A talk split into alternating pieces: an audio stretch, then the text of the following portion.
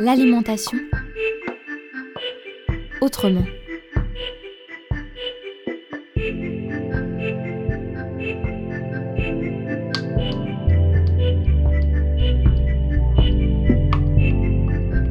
L'alimentation autrement. Une collection de reportages à la rencontre des acteurs et actrices de l'alimentation saine et durable en Bretagne.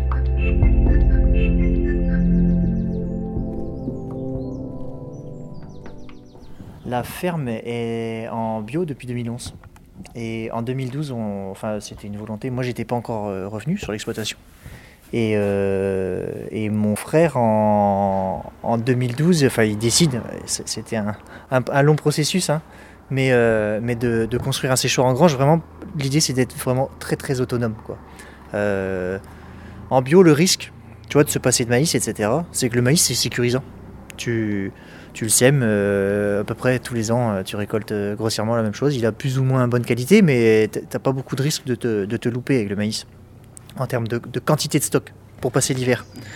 Et, et donc, lui, il voulait un truc qui, le sécurisait. À la base, c'était ça. Son passage en bio, il, il ne l'entrevoyait que vraiment en se sécurisant en termes de, stock pour passer l'hiver.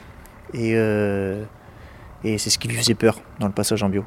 Il n'y avait pas de, pas de volant de sécurité. Et, euh, et euh, bah, un des outils qui permet ça, c'est le séchoir en grange. Donc là, l'idée, tu vois, c'est qu'on fauche euh, bientôt, hein, dès le mois d'avril, mai, on va faire les premières fauches de foin. Donc c'est de l'herbe qui est très tendre, très riche. Tu vois, elle est encore. enfin, tu, tu, verras tout à l'heure dans le séchoir. Si on la remet dans l'eau, là, elle redevient verte. Quoi. Mais à cette époque-là, elle est quasiment impossible à sécher au champ tu vois, le soleil suffit pas à lui enlever suffisamment d'humidité pour qu'elle se conserve pendant, pendant, pendant six mois derrière ou, euh, ou neuf mois même. Et, euh, et donc, euh, souvent, ce qu'on fait pour faire du foin, bah, on le laisse beaucoup plus tard et on va les couper en juillet ou en août de l'herbe qui est déjà dure, mais elle a perdu en valeur. C'est-à-dire qu'elle va, elle va nourrir une vache, tu vois, mais ça va pas lui permettre de produire du lait. c'est pas assez, c'est pas assez riche, quoi, tout simplement. C'est une nourriture qui est pas assez riche. Et donc, on, le séchoir en grange, bah, on fauche 4 euh, à 5 fois l'herbe euh, sur un champ, c'est-à-dire dès le mois d'avril, mai, et puis après de nouveau en juin. Après, euh, tous les 40 jours, à peu près, on revient sur une parcelle, 42 jours à peu près. C'est l'idée, hein, c'est très théorique, hein, mais bon. Et, et, on va faucher 4, 4 fois au moins dans l'année. Donc, toujours de l'herbe très riche, très nourrissante. Et euh, et, pour pouvoir le sécher suffisamment, le déshydrater suffisamment pour qu'il se conserve, eh ben, on va utiliser ce séchoir. Donc viens si tu veux, on va s'approcher.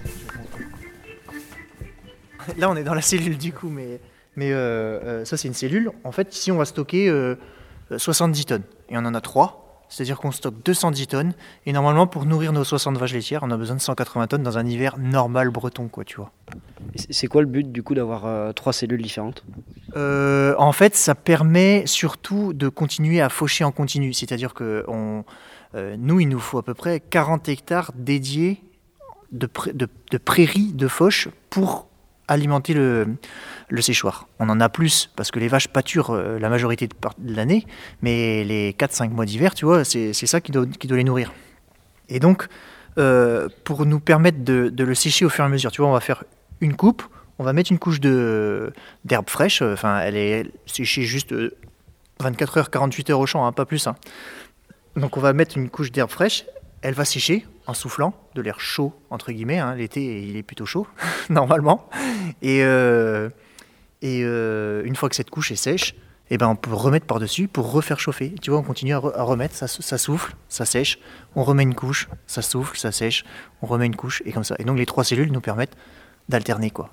Et cette alimentation des vaches par le, par le foin, ça permet de. Enfin, c'est labellisé par le, le, label STG, le, lait de foin, c'est ça?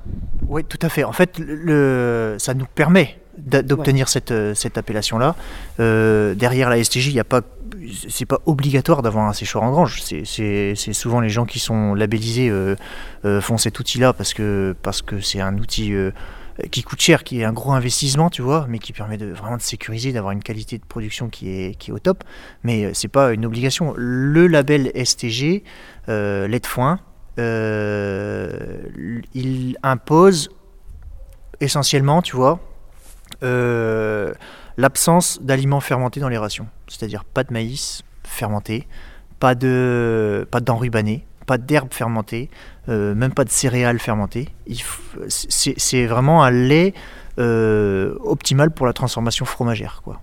Vraiment, c'est l'idée, tu vois. Euh, je, te parlais tout à l'heure de, sa forte présence en Autriche, en Suisse et principalement, tu vois, initialement. Et, bah, là-bas, c'est des, pays de, fromage, de fromage de meule en particulier, qui et les accidents, pour éviter les accidents de transformation, bah, ils privilégient un lait à base d'aliments non fermentés, quoi.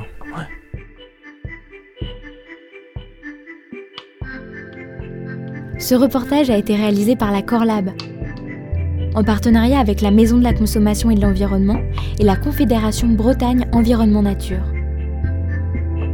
Avec le soutien de l'ADEME, la DRAF Bretagne et l'Agence régionale de santé.